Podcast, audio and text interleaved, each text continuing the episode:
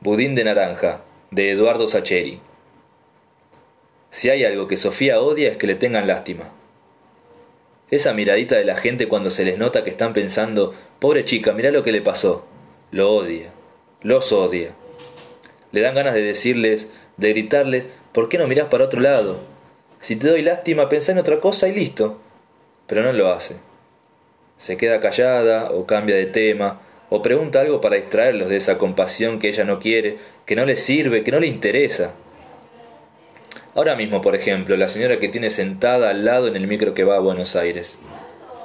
Se nota que se muere de ganas de sacarle conversación desde que salieron de Gessel.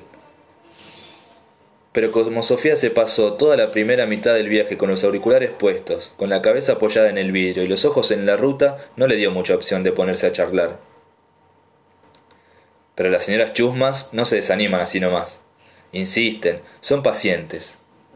Recién cuando llevan cuatro horas de viaje sentadas a 30 centímetros una al lado de la otra, Sofía contra la ventanilla, la otra junto al pasillo, la señora se anima a preguntarle por qué viaja sola. No se lo pregunta de frente. No, las señoras chusmas, cuando son chusmas profesionales, nunca preguntan de entrada lo que tienen que saber dan rodeos, arrancan con una excusa cualquiera. El primer error es de Sofía, porque cuando su iPod se queda sin batería lo guarda en la mochila junto con los auriculares. Mal hecho. Debería haber fingido que el aparato seguía funcionando. Pero se distrajo pensando en que la batería esa dura un suspiro. ¿Son todos así o el suyo es el único que es una porquería? Da lo mismo, porque la señora Chusma ha visto su gesto de guardar las cosas. Y entonces aprovecha su oportunidad. Primero comenta algo del aire acondicionado y que tiene frío. Y Sofía, que sabe para dónde apunta, contesta apenas claro, claro, y sigue mirando por la ventanilla. Pero después la mujer saca un tupper y le ofrece budín de naranja. Sofía duda.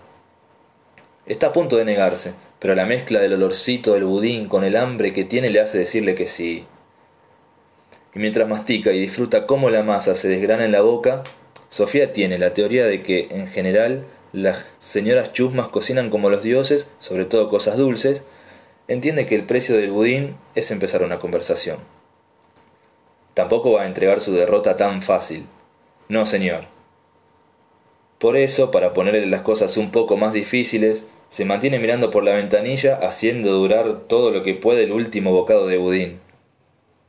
Claro que llega un momento en que es más saliva que budín y prefiere tragárselo. Y decime, nena, ¿por qué estás viajando sola? Sofía la mira. De reojo observa también el tupper que la señora mantiene abierto como una tentación, casi como un soborno sobre la falda.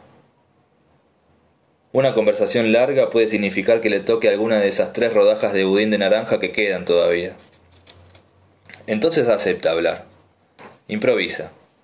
Le dice que sus papás están separados y que ella vive en Villa Gesell con su mamá que es maestra pero que todos los años, dos veces al año, viaja a Buenos Aires a visitar a su papá.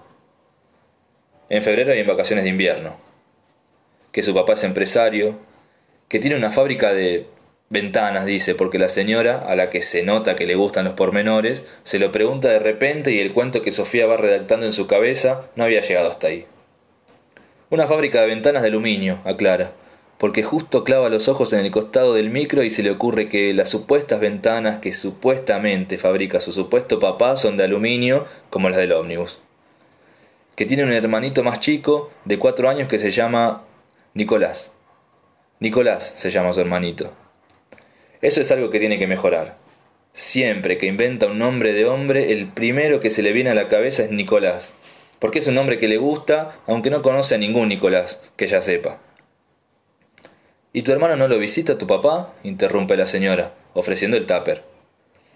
Responde que no, pero se corrige rápido para decir que sí. Claro que lo visita, pero esta vez no porque se agarró varicela. Eso, tiene varicela, tuvo mejor dicho varicela, y su mamá prefirió que se quedara en Gessel para recuperarse del todo. Y su papá estuvo de acuerdo, por supuesto, aunque lo extrañe. La segunda porción de budín le gusta todavía más que la primera.